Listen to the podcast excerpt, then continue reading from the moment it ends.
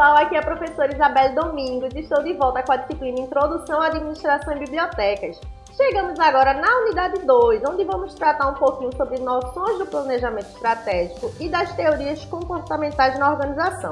Antes disso, fica ligado lá nos fóruns, tá bom? Assiste a videoaula, vê o e-book, vai lá no canal do EducaPE, dá teu like, tá bom? E estou aqui num momento muito bacana com a professora Flávia Barbosa, que é professora da ETEPAC e também administradora, especialista. Ela vai tirar algumas dúvidas e a gente depois também vai ter um momento síncrono com ela. Então anota aí tua dúvida, ok? Tudo bom, professora? Olá, professora Isabelle, tudo bem? Gratidão, viu, por você ter vindo. E eu estou aqui com algumas dúvidas rapidinhas. Me fala um pouquinho sobre planejamento estratégico, sobre análise interna e também sobre teorias comportamentais.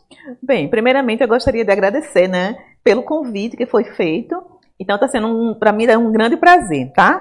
E vamos iniciar com uma primeira pergunta: planejamento estratégico. Então, primeiramente eu gostaria de é, de falar um pouquinho o que é um planejamento, né? Então, quando nós, todos nós sabemos, tudo que formos fazer em nossa vida, ele exige um planejamento.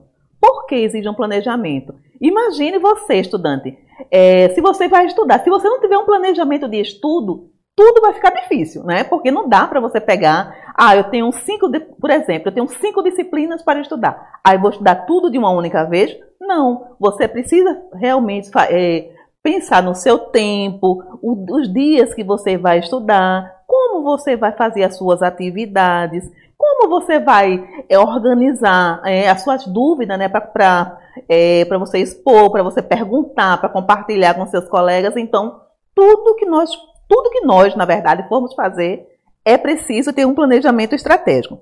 E vamos lá. Então, agora respondendo à pergunta. Planejamento estratégico.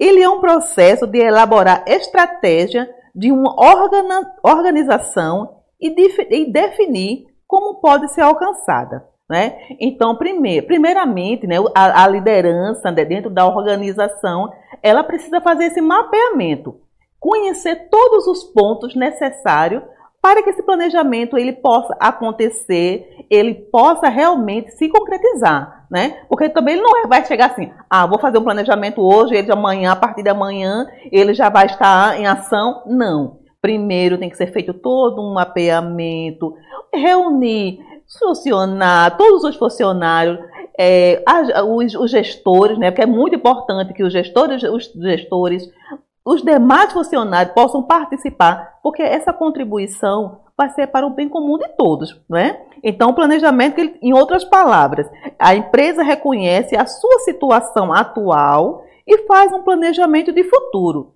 Isto é, como ela deseja estar daqui a alguns anos. E é muito importante, né? Porque ela vai galgando como ela quer alcançar os objetivos e acompanhar passo a passo dentro da organização, para poder, poder, ela, é, poder observar e ver os resultados.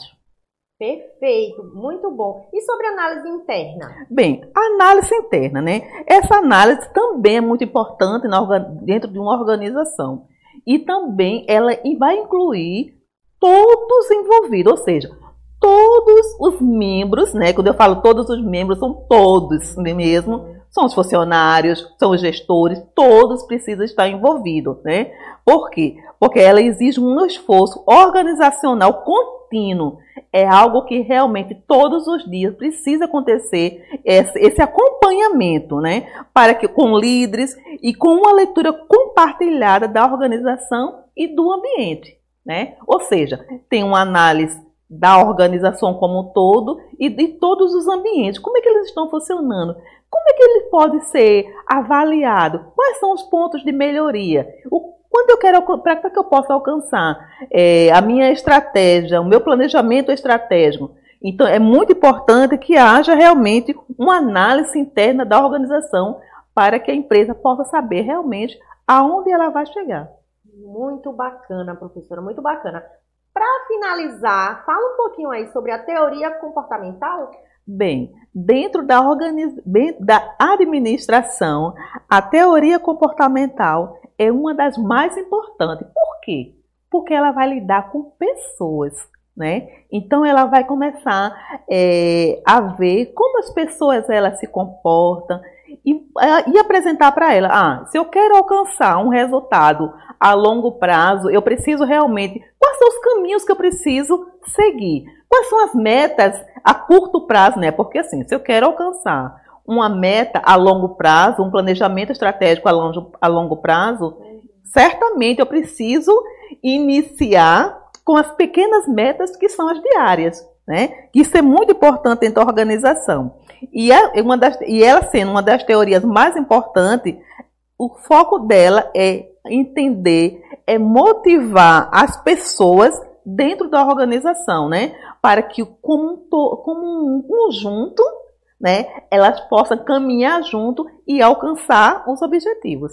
Que maravilha, professora. Estamos muito agradecidos por sua participação, viu? Gratidão mesmo, professora Flávia Barbosa. Obrigada, né? Foi para mim foi um grande prazer ter contribuído nessa, nesse primeiro momento. Gratidão. Gente, fica aqui o um recado. Entra lá no YouTube, tá bom? Faz suas atividades também no AVA, manda tua dúvida. Não fica aí caladinho, caladinha não. Tira tua dúvida, interage com a gente. E logo mais a gente vai ter o nosso momento síncrono, eu e a professora Flávia Barbosa. Conto com vocês. Tchau, tchau.